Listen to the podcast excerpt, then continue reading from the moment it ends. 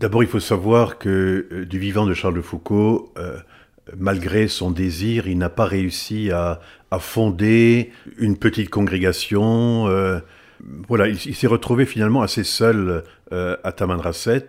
Mais les onze dernières années qu'il a passées au désert, justement, au milieu de ces populations musulmanes et particulièrement touareg, euh, il, a senti euh, qu'il fallait absolument créer plutôt un genre de, confrérie euh, dont feraient partie aussi bien des prêtres, des religieuses, des laïcs, des, sortes de missionnaires qui aillent défricher au milieu de populations qui sont délaissées spirituellement ou qui ne connaissent pas encore l'Évangile.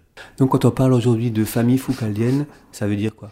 Alors famille foucaldienne, donc depuis, c'est vrai que c'est après sa mort en fait que les choses ont émergé. Hein. Euh, et donc il y a eu euh, une première congrégation qui est née, euh, les petites sœurs du Sacré-Cœur.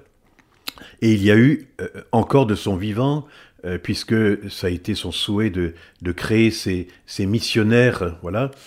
Et donc il y a eu une première petite liste de missionnaires, et ce qu'on appelle aujourd'hui l'union. Hein, et on devrait tous, normalement, ceux de la spiritualité foucaudienne, pouvoir se retrouver dans cette union, mais après aussi, euh, il y a des approches un peu différentes euh, à partir de tel ou tel aspect de la vie de, Charles de Foucault. Ce qui fait qu'aujourd'hui, il y a dans le monde euh, un peu plus d'une vingtaine d'instituts, de groupes, congrégations, euh, avec des prêtres et des laïcs. Avec des, prêtres, des, laïcs, des, religieuses, donc qui se retrouvent autour de cette spiritualité. Euh, et ça, ça, veut dire aussi que euh, sa pointe de touche étant vraiment de vivre mêlé au milieu des gens, c'est quelque chose qui est encore très parlant aujourd'hui en termes d'annonce de l'Évangile.